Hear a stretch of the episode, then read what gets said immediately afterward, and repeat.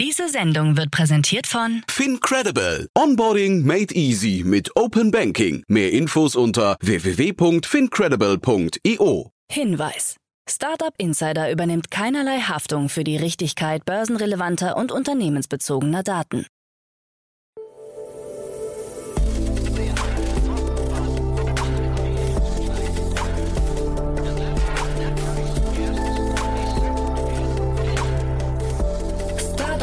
Insider Daily. Morgen Update. Einen wunderschönen guten Morgen und herzlich willkommen zu Startup Insider Daily. Mein Name ist Jan Thomas. Heute ist Mittwoch, der 1. Juni. Ja, das sind heute unsere Themen. Vodafone und Telekom planen die Super Cookies. Erste Entlassungswelle bei SumUp. Die Social Chain Aktie ist weiter im Sinkflug. Insolvenz beim Food Startup Wildcorn.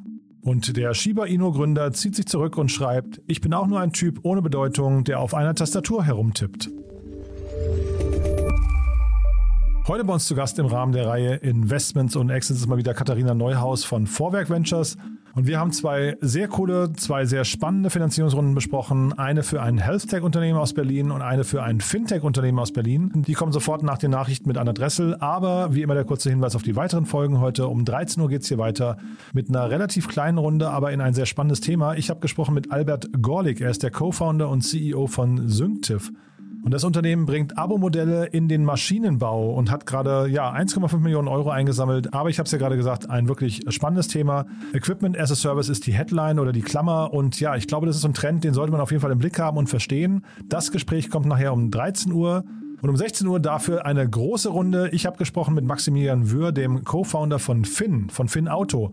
Kennt ihr wahrscheinlich, waren ja schon öfters in den Nachrichten, aber die haben gerade 100 Millionen Euro eingesammelt und ja, dementsprechend mal so ein Ausrufezeichen gesetzt für A, den Mobility-Markt und B, für den Subscription-Markt. Das war ein sehr, sehr cooles Gespräch, muss ich sagen. Maximilian hat auf sehr, sehr viele Fragen sehr offen und ehrlich geantwortet, sehr aufrichtig, hat auch über die schwierigen Zeiten, zumindest beim Fundraising gesprochen. Und was sehr spannend ist, das Unternehmen ist schon in den USA aktiv und hat da auch ja richtig Traction. Ja, und wie es dazu kam und was so die Erfolgsmechanismen dahinter sind, das alles haben wir besprochen. Das kommt nachher um 16 Uhr. Also freut euch auf zwei tolle Gespräche, die wie gesagt dann heute Mittag und heute Nachmittag.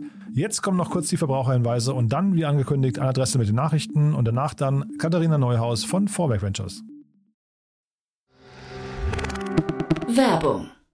Hi, hier ist Nina aus dem Content-Team von Startup Insider. Vielleicht hast du es ja schon gehört, wir haben endlich neben unserem Hauptkanal Startup Insider nun auch separate Kanäle für unsere verschiedenen Formate eingerichtet. Wenn du zum Beispiel nur unser tägliches Nachrichtenupdate Startup News hören möchtest, kannst du ab jetzt ausschließlich den Startup News Kanal abonnieren. Gleiches gilt für Investments und Exits, Startup Spotlight und alle anderen Formate, die zukünftig kommen werden. Die volle Ladung Startup Insider, also alle Formate, gibt es natürlich weiterhin hier auf dem Hauptkanal. Also, um die einzelnen Kanäle zu abonnieren, besuche jetzt startupinsider.de/slash insider. Wir sehen uns auf deinem Lieblingskanal. Startup Insider Daily. Nachrichten. Entlassungen bei SumUp. Nach Klarna und Conti hat auch der Payment-Anbieter SumUp Beschäftigte entlassen. In Brasilien fallen 100 Stellen weg.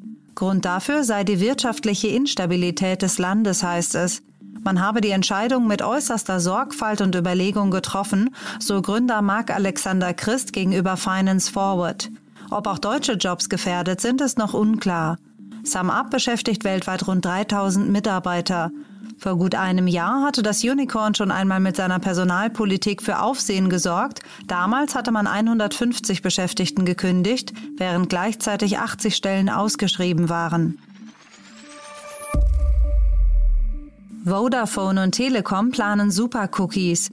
Über das neue Angebot TrustPit wollen Vodafone und Deutsche Telekom für Werbezwecke in den Datenverkehr ihrer Mobilfunkkunden eingreifen und Nutzern eine feste Kennung zuweisen. So könnten Website-Betreiber genau erfassen, welche Inhalte angeschaut werden, was wiederum ein Personenprofil und zielgerichtete Werbung erlaubt. Der bisherige Cookie-Standard, von dem sich zum Beispiel Google im Jahr 2023 im Chrome-Browser verabschieden möchte, würde durch eine Art Super-Cookie ersetzt, befürchten Datenschützer. Laut Vodafone handelt es sich bei TrustPit nur um einen Test. Kunden seien über die Datenverarbeitung informiert. Ähnliche Super-Cookies hatte der US-Provider Verizon bereits im Jahr 2012 eingeführt und musste nach Bekanntwerden eine Geldstrafe zahlen. Social Chain Aktie im Sinkflug. Nach dem Börsengang der Social Chain AG der beiden DHDL-Jurymitglieder Georg Kofler und Ralf Dümmel im vergangenen Jahr ist die Aktie nun bei einem Kurswert von unter 11 Euro angekommen. Dies entspricht einem Absturz von fast 65 Prozent gegenüber dem Ausgabepreis vom Herbst letzten Jahres. Damals hatte Kofler Dümmels Handelskonzern DS-Gruppe für rund 210 Millionen Euro übernommen und anschließend mit einer Bewertung von 620 Millionen Euro an die Frankfurter Börse gebracht. Trotz Erfolgen einzelner Tochterfirmen sei die anfängliche Begeisterung unter den Investoren mittlerweile verflogen, heißt es. Hinzu kommt, dass laut Unternehmenskreisen die Erfolge einiger Tochterfirmen nicht zwangsläufig auf die Social Chain AG selbst zurückzuführen sind. Extraurlaub für SAP-Angestellte. Beim Softwareunternehmen SAP erhalten alle rund 100.000 Angestellten zum Mental Health Day am 31. Mai einen extra Urlaubstag. Begründet wird der Schritt mit Zusatzbelastungen durch die Corona-Pandemie. Der Tag ist bewusst so gewählt worden, dass alle Mitarbeiterinnen gleichzeitig frei haben. Denn nur so könne gewährleistet werden, dass die Mitarbeitenden wirklich abschalten, heißt es zur Motivation des Unternehmens. Außerdem wurde verfügt, dass bei SAP freitags keine Konferenzen oder Videocalls mehr stattfinden sollen. Insolvenz bei Food Startup Wildcorn. Das 2016 gegründete Berliner Popcorn-Startup Wildcorn ist zahlungsunfähig. Das berichtete zuerst die Wirtschaftswoche. Ausschlaggebend sollen unter anderem gescheiterte Verhandlungen mit einer größeren Handelskette gewesen sein, ebenso wie Preissteigerungen infolge des russischen Kriegs in der Ukraine. Bisher wurden die Popcorn-Produkte in Aldi, DM, Rewe, Edeka und Metro-Filialen verkauft. Wildcorn wirbt damit, sein Popcorn nachhaltig, kalorienarm, vegan und ohne Zuckerzusatz zu produzieren. Ein Insolvenzverwalter will jetzt einen Käufer oder Investor für das Startup finden. Frankreich knöpft sich Gaming-Anglizismen vor. Die Gaming-Welt ist von Anglizismen durchdrungen, was Frankreichs Kommission zur Bereicherung der französischen Sprache nicht gefällt. Diese stellt nun ein eigenes Vokabular mit 19 Fachbegriffen bereit. Ein Streamer wird hierbei zum Joueur Animateur en direct, während E-Sports als Jeu Vidéo de Competition bezeichnet wird. Dem Kulturministerium nach sollen die Begriffe eine Verständnisbarriere abbauen. Zudem gehöre es zu den Aufgaben der Kommission, den Gebrauch der französischen Sprache in Bereichen wie Wissenschaft und Technik zu fördern. Kryptodiebstahl fällt erst Monate später auf. Das auf der Terra-Blockchain laufende Mirror-Protokoll wurde um 90 Millionen US-Dollar erleichtert. Der Diebstahl ist jetzt erst nach sieben Monaten aufgefallen, weil plötzlich weitere zwei Millionen Dollar fehlten. Unbekannte Angreifer nutzten eine Schwachstelle beim Mirror-Protokoll, wie ein anonymer Terra-Whistleblower jetzt aufgedeckt hat. Offenbar gab es einen Fehler im Code, wodurch dieselbe ID mehrfach zum Abheben von Geld genutzt werden konnte. Neuer Rekord bei Supercomputern. Auf der Liste der Supercomputer gibt es eine neue Nummer 1. Frontier, so der Name des neuen Rekordhalters, ist jetzt offiziell der leistungsfähigste Supercomputer der Welt. Konkret schaffte der massive Rechner von AMD und HP als erster überhaupt 1,102 Exaflops pro Sekunde. Das sind 1018 Flops bzw. mehr als eine Trillion Rechenoperationen pro Sekunde. Beim bisherigen Rekordhalter Fugaku aus Japan sind es weniger als die Hälfte. Finanziert wird der Supercomputer unter anderem vom US-amerikanischen Energieministerium, wo er auch zur Anwendung kommen soll. Shiba Inu-Gründer zieht sich zurück. Der pseudoanonyme Gründer der Memecoin-Kryptowährung Shiba Inu zieht sich aus der Community zurück. Ich bin nur ein Typ ohne Bedeutung, der auf einer Tastatur herumtippt und ich bin ersetzbar. Ich bin Ryoshi, so seine Begründung. Zuvor hatte er bereits alle seine Tweets und Blogposts gelöscht. Ähnlich wie beim Bitcoin-Erfinder Satoshi Nakamoto ist die Identität von Ryoshi seit dem Start des Projekts im August 2020 unbekannt. Einige Entwickler haben inzwischen erklärt, dass das Projekt weitergeführt und Ryoshis Vision und Plan des Aufbaus eines dezentralisierten Memecoin-Ökosystems verwirklicht werden wird. Startup Startup Insider Daily. Kurznachrichten. Laut einer Studie des Bundesinstituts für Berufsbildung und der Hans-Böckler-Stiftung neigt jeder zehnte Erwerbstätige in Deutschland zu einem suchthaften Arbeitsverhalten. Dieses zeige sich in zwei Dimensionen durch exzessives Arbeiten und zwanghaftes Arbeiten. Eine Tendenz, die durch Arbeit im Homeoffice sogar noch verstärkt werden könne. Das Berliner InsurTech WeFox hat Prinz Maximilian von und zu Liechtenstein in seinen Verwaltungsrat berufen. Er soll nun an der Seite von WeFox Gründer und CEO Julian Teike sowie dem kürzlich ernannten Verwaltungsratspräsidenten und ehemaligen Präsidenten von Samsung Electronics, Yang Sohn, direkt am Unternehmen mitwirken. Die weltweit größte Kryptobörse Binance expandiert weiter innerhalb von Europa. Nun hat das Unternehmen eine Zulassung in Italien erhalten. Durch die Zulassung habe man nun die Erlaubnis, Kryptoprodukte und Dienstleistungen in Italien anzubieten, so das Unternehmen in einem Blogpost. Als nächstes sei geplant, Büros in Italien zu eröffnen und die Belegschaft dort auszubauen. Das italienische Modehaus Prada hat verkündet, im Rahmen seiner Kollektion Time Capsule neben physischen Produkten auch entsprechende NFTs herauszubringen. Zusammen mit Cassius Hurst, dem Sohn des bekannten britischen Künstlers Damien Hurst, soll der 30. Drop im Rahmen der Kollektion am 2. Juni stattfinden. Mit der neuen Time Capsule NFT Collection führt Prada eine weitere Expansion und kreative Präsenz im Web 3 ein, so das Luxuslabel auf seiner Website. Forschende der Universität von North Carolina haben einen sogenannten Softroboter entwickelt, der ausschließlich aus Kunststoff besteht. Dieser sieht aus wie eine Fossili-Nudel, kann sich selbstständig fortbewegen und Hindernisse umgehen, und zwar ohne Hilfe von Computerchips. Stattdessen wird er über Wärme gesteuert. Wenn eine Oberfläche auf über 55 Grad Celsius erhitzt wird, bewegt sich der Softroboter beispielsweise rollend vorwärts. Und das waren die Startup Insider Daily News von Mittwoch, dem 1. Juni 2022. Startup Insider Daily. Investments und Exits. Cool, ja, ich freue mich sehr. Katharina Neuhaus wieder hier von Vorwerk Ventures. Hallo Katharina. Hallo Jan, danke, dass ich dabei sein darf. Ich freue mich sehr, dass du wieder da bist und äh, tolle Themen hast du mitgebracht. Aber wie immer, vielleicht ein paar Sätze zu euch zuerst, ne? Ja, sehr gerne. Ähm, genau, Vorwerk Ventures, äh, wir sind ein Early-Stage-Investor aus Berlin. Heißt so viel, dass wir uns ähm, auf Unternehmen der Seed- und Series A-Phase fokussieren, ähm, aber auch immer öfters auch mal in der Pre-Seed-Runde aktiv werden. Und äh, ja, ich würde sagen, wir finden eigentlich alles spannend, was gewissermaßen im Kosmos des Endkonsumenten liegt ähm, und äh, ja, da insbesondere eben Unternehmen, die äh, irgendwo net positive, sage ich jetzt mal, sich auf die Gesellschaft oder auch ein Individuum ausüben. Und dementsprechend sind so die Verticals, die wir besonders spannend finden, Future Food, aber auch eben Digital Health und Wellbeing. Da haben wir sehr viel gemacht äh, im letzten Jahr.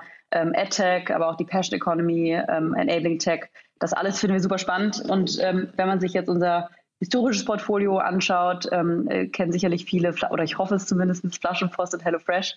Und jetzt äh, gerade im, im, im, jetzigen Portfolio ähm, gibt es eben äh, auch weitere coole Portfolios wie Portfoliounternehmen wie beispielsweise Everdrop, Avi Medical, Formal Skin und Planted und und äh, ja, hoffe, dass da vielleicht das ein oder andere äh, Produkt da teilweise oder auch der ein, ein oder andere Service da von den Hörern schon genutzt wird. Und genau, also das ist Vorwerk Ventures. Und ähm, ich hoffe, das gibt einen ganz guten Abriss von unserem Fonds. Mhm, total. Ich hatte auch den äh, Thomas Bernig neulich zu Gast hier, den, den Gründer von Rebike Mobility. Die, da habt ihr auch gerade investiert. Ähm, super spannendes Gespräch, kann ich jedem nur empfehlen. Der war, ich glaube, ich hatte wenig Gäste hier, die so präzise waren und so on point. Also wirklich sehr, sehr, sehr, sehr sortierter Kopf, muss ich sagen. Und dann habe ich bei Crunchbase gesehen, eine, ähm, eine, ich weiß nicht, ob du darüber sprechen kannst oder magst, äh, Nilo Health habt ihr gerade irgendwie investiert, ne? Ja, Nilo Health, ganz richtig, hat jetzt gerade äh, eine Seed-Runde geraced ähm, und wir sind jetzt an Bord, ähm, unter anderem mit Speed Invest ähm, und freuen uns natürlich sehr über das Investment. Ähm, was macht Nilo Health? Ist ein Unternehmen, ähm, was Menschen hilft, ähm, ihre Mental Health Probleme zu lösen. Dementsprechend äh, ein sehr wichtiges Thema, wie wir finden. In dem Fall tatsächlich auch kein B2C, sondern B2B2C-Thema. Aber da zeigt sie eigentlich ganz gut, dass wir eben äh, eigentlich da agnostisch sind, äh, aber immer den Endkonsumenten oder Patienten, Patientinnen im Vordergrund sehen. Und äh, ja, finden, dass das eben sehr gut zu uns passt und äh, sind da auch sehr glücklich über die Beteiligung. Und ich glaube, ich habe auch gesehen, ein diverses Team, ne? Zumindest äh, zwei Gründerinnen, glaube ich, dabei. Ne? Das fand ich irgendwie, ähm, fand ich irgendwie sehr cool. Die müssen wir auch mal einladen. Das ist jetzt ganz, ganz frisches Investment, habe ich jetzt gerade erst nur zufällig gesehen. Aber dann lass uns mal über die Themen sprechen, die du mitgebracht hast. Die sind ja auch sehr abgefahren, muss ich sagen. Da bleiben wir ja eigentlich im Health-Tech-Bereich zumindest, ne, im weitesten Sinne. Genau, das passt eigentlich ganz gut. Äh, das erste Thema, was ich heute mitgebracht habe, ist eben Patronus. Ähm, das ist ein Unternehmen aus Berlin, ähm, letztes Jahr meine, meines Wissens gegründet worden und die haben jetzt gerade eine Seed-Runde geraced in Höhe von 7 Millionen US-Dollar, unter anderem eben von Cavalry Ventures, UVC Partners, äh, DN Capital, ähm, zwei Business Angels, die genannt wurden, unter anderem eben Emanuel Palur, der ja bei uns auch vertreten ist mit Aiden Ja, habe ich schon geschmunzelt, ja, genau. genau. genau. und äh, Johannes Roggendorf, der Madwing gegründet hat. Und ähm, ja, ich selbst finde es super spannend. Ähm, was macht Patronus? Patronus möchte in erster Linie digitale Lösungen eben äh, bauen, um das Leben von älteren Menschen zu verbessern. Ähm, und äh, ja, konkret heißt das jetzt im ersten Schritt erstmal, dass sie eine Software äh, bauen für, für digitale Uhren äh, und eben eine Mobile App oder mobile App für, für Pflegekräfte, aber eben auch Familienangehörige und ähm, hier ähm, eigentlich den Austausch verbessern wollen und auch sicherstellen wollen, dass eben ältere Menschen die ähm, ja zu Hause beispielsweise alleine sind oder vielleicht sogar in Pflegeheim, ähm, da ähm, letztendlich das richtige Tool haben, um ähm, beispielsweise einen Notfallknopf zu drücken, ähm, aber ähm, ja, viele weitere Funktionen, wo wir gerne auch im Detail darüber sprechen können, ähm, äh, um da eben Älteren einfach besser zu helfen. Und grundsätzlich glaube ich, ein super spannender Markt, der natürlich auch wächst, weil sich unsere Population oder unsere, unsere Bevölkerung natürlich auch ähm, äh, in, in, ich sag mal, unsere Bevölkerung wird älter. Das heißt, ähm, und vielleicht auch digitaler. Also insofern glaube ich, das ist schon mal sehr spannend. Ähm, also viel, was da, glaube ich, noch nicht wirklich gelöst wurde. Ähm, und äh, wie gesagt, gleichzeitig ist die Vision da, glaube ich, noch größer, als jetzt hier nur die Software in Anführungszeichen für eine digitale Uhr zu, zu schaffen, sondern da kann man ja auch mit viel Fantasie schon äh, sich denken, dass man da, ähm, oder mit wenig Fantasie, dass man da viel machen kann mit, ähm, mit, mit ähm, Remote-Überwachung etc., also im Positiven gesehen, wie Pulsmessung, Blutdruck etc., dass man da sich die Wege teilweise zum Arzt ähm, eben ähm, äh, spart, aber dann eben auch, dass man gegebenenfalls ähm, das Ganze als Kommunikationsfeature nutzen kann. Also insofern, ja, super spannendes Investment und ähm, auch mal ganz wichtig, glaube ich, sich nicht nur um die, die junge Generation zu kümmern. Wir sehen so viele Investments, die irgendwie auf die Gen Z etc. gehen. Hier mal eigentlich das Gegenteil. Ähm, aber ja, Finde ich sehr spannend. Finde ich auch super spannend. Ich finde es vor allem relevant. Ich meine, das ist, wie du es gerade sagst, der Markt, eigentlich ist es ja falsch, sogar von einem Markt zu sprechen. Das ist ja einfach da, ne, also Markt ist der Blick des Investors und der ist natürlich auch richtig in dem Moment, aber eigentlich kann man sagen, da ist einfach ein Bedarf da, ne? weil, weil man möchte, dass Menschen oder ich glaube, Menschen generell möchten möglichst lange zu Hause sein, möchten möglichst lange irgendwie autonom und, und selbstständig bleiben. Trotzdem hört man immer wieder von Fällen, wo ältere Menschen einfach zu Hause umkippen. Und ich glaube, das ist das Schlimmste für Angehörige, wenn das passiert. Ne? Wenn sie halt plötzlich ja einfach dann mehrere Stunden vielleicht sogar nur oder, oder Tage in der Wohnung alleine liegen. Und ich glaube, wenn man also so einem Problem einfach begegnen kann und da vielleicht irgendwie die Voraussetzung schafft, dass Menschen alleine bleiben können, also nicht, also im Sinne von äh, ähm, autonom bleiben können, fände ich das großartig, ja. Ja, ja, absolut. Und das sagst du eigentlich ganz richtige Punkte. Ich, ich finde es auch manchmal furchtbar, wenn man von Markt spricht. In dem Fall ist es einfach ein grundsätzlich wichtiges Thema und witzigerweise habe ich noch vorhin mit einem anderen Startup gesprochen, was auch im Elderly Care Bereich im weitesten Sinne ist, aber hier tatsächlich sich um die Thematik äh, Einsamkeit im Alter, ähm, äh, also sich damit eben beschäftigt, was ja auch wiederum ähm, echt groß ist und für super viele ältere Leute eben noch echt fit in der Birne sind und auch nicht alleine zu Hause sein wollen, sondern da auch den Kontakt suchen. Und ähm, ja, und diesen anderen Punkt, den du eben auch genannt hattest, ähm, dass das äh, eben eine furchtbare Vorstellung ist, einen Angehörigen dann auch zu Hause ähm, äh, nicht betreuen zu können, der dann nachher fällt. Das war auch meines Wissens der Beweggrund des einen Gründers. Also der hat das, glaube ich, persönlich auch erfahren. Genau dieses, äh, dieses Beispiel eben, dass ein, ich glaube, ein Großelternteil ähm, da sich nicht helfen konnte. Also insofern, ähm, äh, glaube ich, ist das bei allen ähnlich. Und wenn man da eben eine digitale Lösung ähm, finden kann und die über einen, weiß ich nicht, klassischen Knopf hinausgeht, den es ja teilweise schon gibt, den aber viele ältere Leute bestimmt oft vergessen, ähm, ist das natürlich ein ähm, ganz spannendes Produkt. Total. Wir hatten hier vor Jahren mal äh, noch mit, mit äh, Berlin Valley damals Paul Lunow ähm, äh, interviewt. Das war der Gründer von Nepos und die haben so ein Tablet gebaut für die Startup, äh, für, für, die, für die Seniorenwelt. Ne? War ein Startup hier aus Berlin auch. Und das fand ich damals schon so spannend, weil man sich eben, also man braucht ja irgendwie einen, einen ähm, Eintrittspunkt in diese ältere Zielgruppe. Ne? Aber ich finde jetzt hier tatsächlich die Uhr, das erscheint mir noch einfacher. Also das Tablet hat dann, glaube ich, auch nicht funktioniert. Die haben Crowdfunding gemacht und das ist dann, glaube ich, irgendwie nicht erfolgreich gewesen. Ähm, nichtsdestotrotz der Markt an sich, Senioren, also jetzt mal nicht nur die, die umkippen, sondern auch wirklich dann zu gucken, was kann man, wie kann man die so langsam äh, ausbauen in der digitalen Welt, das ist ein super spannender Markt, glaube ich. Ähm, äh, ne, du hast gesagt, genau das Gegenteil von dem, auf den man normalerweise guckt eigentlich, aber wahrscheinlich hochlukrativ auch, wenn man das richtig macht, ne? Ja, kann ich mir auch vorstellen. Also ein wichtiger Punkt, den du auch gerade nochmal genannt hattest, das ist natürlich ähm, sicherlich schon eine Überlegung, die man haben muss, wie erreicht man diese Zielgruppe. Ähm, hat sich wahrscheinlich, kann man schon so sagen, in den letzten Jahren auch einiges verändert und natürlich wird sich das immer weiter so steigern, dass natürlich die Generationen ähm, immer digitaler werden, weil sie ähm, ja die letzten Jahre schon damit ähm, sich beschäftigt haben. Aber grundsätzlich ist das natürlich nicht super einfach. Ich glaube, im Fall von, ähm, von Patronus ist es jetzt so, dass äh, die Hälfte ähm, oder Grund, ja, ungefähr die Hälfte durch Angehörige gekauft wird, das Produkt, und die, die andere Hälfte da tatsächlich selber ähm, darauf aufmerksam wird. Ähm, aber klar, das ist, glaube ich, nicht super einfach, die Kundenakquise in dem Fall. Ähm, ich meine auch, dass wir da sehr viel über Pflegedienste gehen, die da dann auch ähm, sozusagen auf die ältere Generation ähm, ähm, zugeht. Ähm, aber das wird sicherlich eine Frage sein, wie gut man die dann eben auch erreicht. Grundsätzlich äh, vom Geschäftsmodell, weil du das ja auch gerade ansprachst, ob das lukrativ ist. in dem Fall ist es ein monatliches Abo-Modell die Uhr an sich ist ja nichts, was sie jetzt selber äh, neu erfinden, sondern da, ähm, da, da greifen sie natürlich auf herkömmliche Modelle von Apple, Samsung etc. zurück und ähm, die sie, glaube ich, dann auch wahrscheinlich finanzieren. Ähm, und ähm, genau, äh, wir haben dann eben das Abo-Modell, was idealerweise natürlich, wenn man es dann einmal hat, das, das muss ich dann eben zeigen, ob es wirklich genutzt wird, äh, dann auch einen langen Zeitraum in, in, ähm, in, äh, in, in Benutzung ist.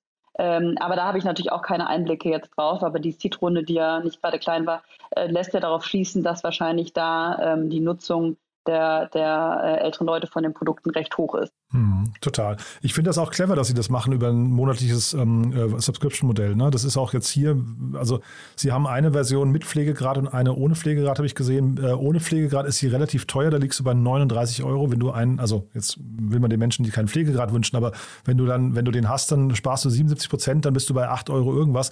Das fand ich jetzt irgendwie so ähm, von, der, ähm, von der Kommunikation her wahrscheinlich relativ leicht, ne? wenn man sich vorstellt, was man dafür für eine Beruhigung im Gegenzug bekommt.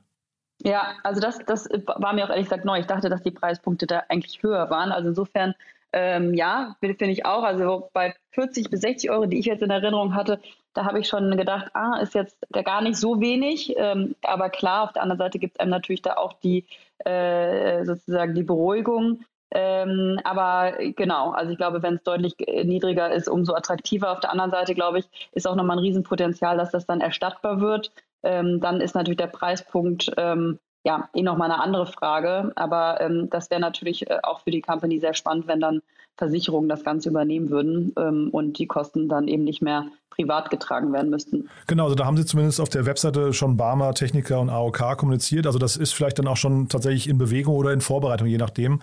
Aber ich fand das irgendwie, das, also das, das klingt rund für mich. Ne? Und wie, wie groß sowas jetzt wird, ich weiß nicht, da kann man, kann man wahrscheinlich schwer abschätzen, ne? wie groß tatsächlich hinterher der Markt genau für dieses Produkt ist.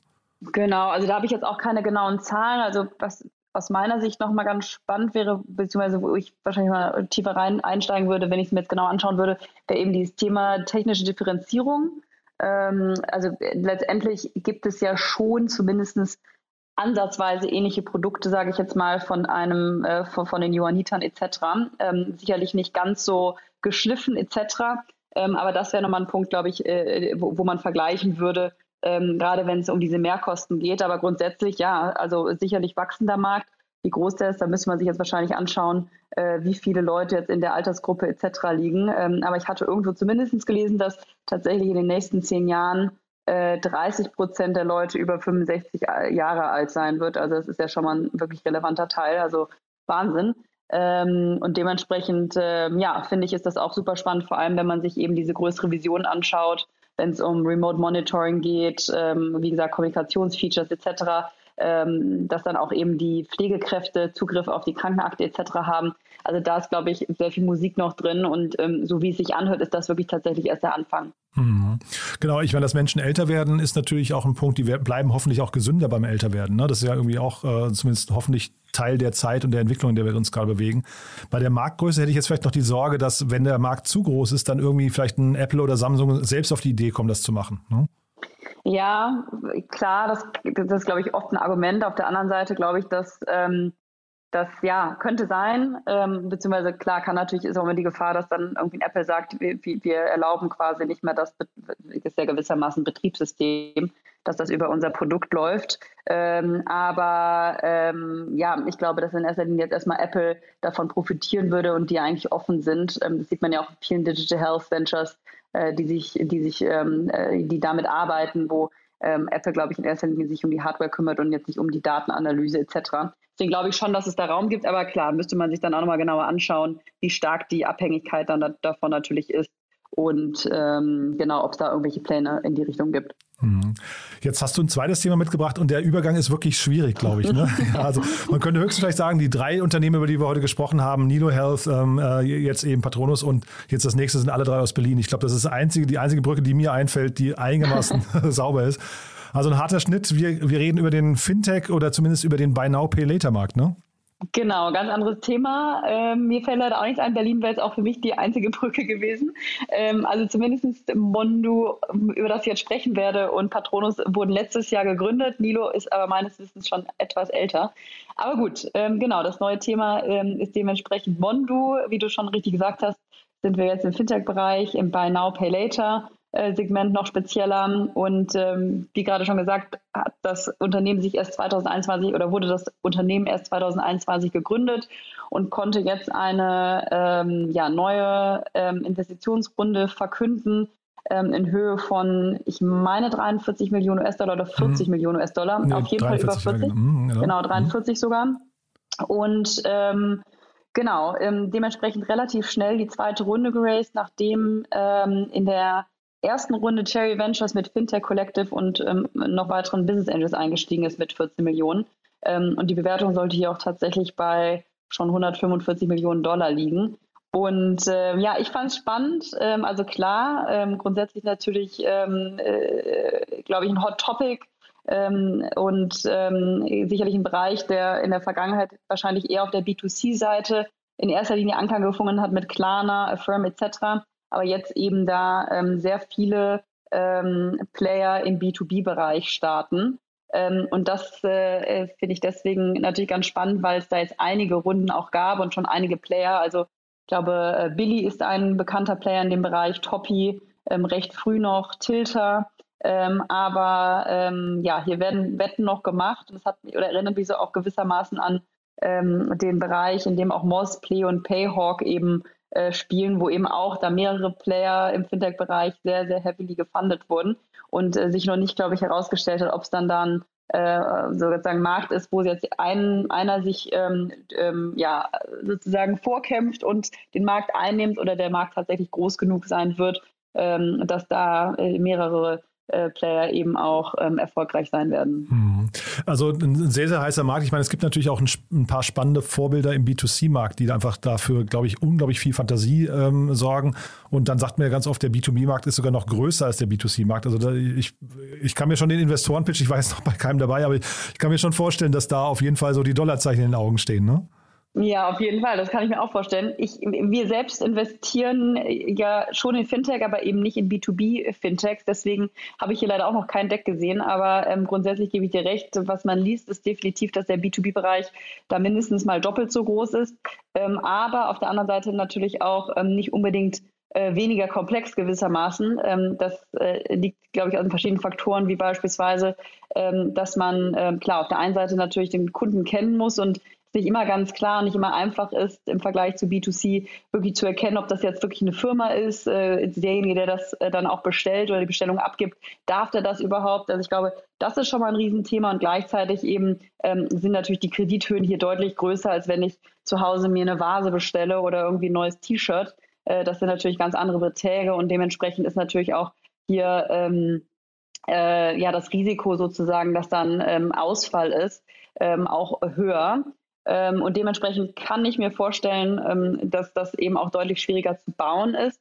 Ähm, und äh, ja, was man so liest, ähm, das, so scheint es ja zu sein, dass es tatsächlich bis jetzt äh, in vielen Fällen eben noch sehr papierbasiert eben abläuft ähm, und äh, sehr zeitaufwendig ist, weil eben dieses in Echtzeit, äh, die Analyse in Echtzeit, ob jetzt der Käufer da ähm, auch ähm, quasi ähm, durchgehen sollte durch den Prozess, also diese Identitäts- und Bonitätsnachweise. Ähm, ich glaube, das ist schwierig, das ist zeitaufwendig und umso spannender im Zweifel, ähm, es dann wirklich hinzu, hinzubekommen mit, mit, mit guten Algorithmen, mit einer guten Integration in die bestehenden Systeme, ähm, tatsächlich dann auch ein Produkt zu bauen, was auf der einen Seite für den Konsument, also das Unternehmen, ähm, also reibungslos läuft und dann eben auf der anderen Seite ähm, für die, die, die Händler, die eben verkaufen, ähm, denen es dann eben ermöglicht, sowohl ihr Umsatz, äh, Umsatz zu erhöhen, ähm, aber da eben auch Ausfallrisiko äh, zu minimieren ähm, und auch, ja, also ganz einfach grundsätzlich eine bessere Kauferfahrung für den Kunden zu,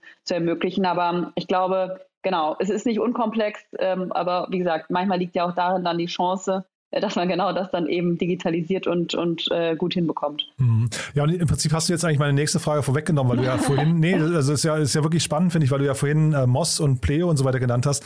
Und man sieht das ja im B2C-Markt, wo dann eben jetzt so die zum Beispiel die ähm, Neo-Broker und die Neo-Banken gerade auch sich aufeinander zubewegen und jeder quasi und dann die Krypto-Broker noch und sowas, jeder quasi so die, die Angebote vom anderen noch adaptiert, ne? Ähm, und äh, also um einfach quasi noch attraktiver zu sein für den Kunden. Und ich hatte mich tatsächlich bei Moss und so weiter gefragt, ob die nicht irgendwann auch, ob die sich nicht treffen mit äh, Mondo irgendwann, äh, weil diese Angebote eigentlich die gleiche Zielgruppe adressieren und den gleichen Bedarf, ne? Ja, das, das könnte gut sein. Also ich bin und in, insbesondere bei Moss, Play und Payhawk dann immer äh, ich finde es immer ganz spannend dann zu sehen, dass, ähm, also in dem Fall fand ich es sehr spannend, dass Moss ja schon auch sehr viel geraced hat und dann Payhawk ähm, trotzdem noch nachgezogen hat und äh, das schafft auch noch wirklich sehr stark Traktion anscheinend aufzubauen. Aber grundsätzlich, ja, klar, kann sein, dass langfristig gesehen ähm, es da ähm, über Überschneidungen gibt. Ähm, aber ähm, genaue Strategien kenne ich natürlich jetzt bei, bei beiden Playern auch nicht. Nee, aber du, also weil du ja gerade die Komplexität angesprochen hast, vielleicht ist genau. die sogar in dem Bereich jetzt tatsächlich höher als und, und vielleicht auch zu, zu weit weg, obwohl man vielleicht die gleichen Zielgruppen adressiert, sind es dann vielleicht doch sehr unterschiedliche äh, Produkte eigentlich, die man da anbietet, ne? Ja, also grundsätzlich glaube ich, dass auch man, ich, ich glaube, man sagt immer schneller, als es dann wirklich so ist, dass man dann in verschiedene Bereiche äh, geht. Meistens haben die Unternehmen doch sehr viel oder noch sehr viel mit dem, mit dem Core-Produkt, sage ich mal, zu tun. Ich glaube, das ist auf jeden Fall bei Moss noch der Fall. Ähm, und ähm, ja, wenn man sich Billy anschaut, die sind ja auch schon einige Jahre unterwegs ähm, und, und, und scheinen da auch noch wirklich äh, quasi ähm, in ihrem Bereich zu bleiben, ähm, denke ich auch, dass das zumindest in den nächsten Monaten und wahrscheinlich auch Jahren weiter weg ist. Äh, und grundsätzlich hat ja auch in Moss Valar investiert. Da würde ich auch denken, dass das jetzt kein Konfliktinvestment ist, sondern ähm, tatsächlich erstmal zwei Standalone Produkte. Ach so, stimmt. Ja, das ist eigentlich auch ganz spannend. Ne? Beides mal Peter ja. Thiel, ne? Ist ja interessant. Ja, genau, richtig. Ja. Und äh, ich fand es nochmal ganz interessant, die Gründer, ähm, ich weiß nicht, wie du sowas siehst, aber Malte Hufmann habe ich da gesehen, der habe ich mir angeschaut, der war zehn oder elf Jahre lang bei Dafiti heißen die. Ne? Das ist, glaube ich, so eine E-Commerce-Brand für, für Fashion in Lateinamerika. Ähm, das finde ich interessant, dass jemand sowas macht elf Jahre lang und kommt jetzt mit so einem Buy Now Pay Later Produkt um die Ecke. Äh, finde ich und, und, und scheinbar erfolgreich damit, ne? Ja, genau. Ich glaube, das hatte, hatte sowohl der Malte als auch Philipp Povel, wenn ich ihn richtig ausspreche, der ja sein Co-Founder ist.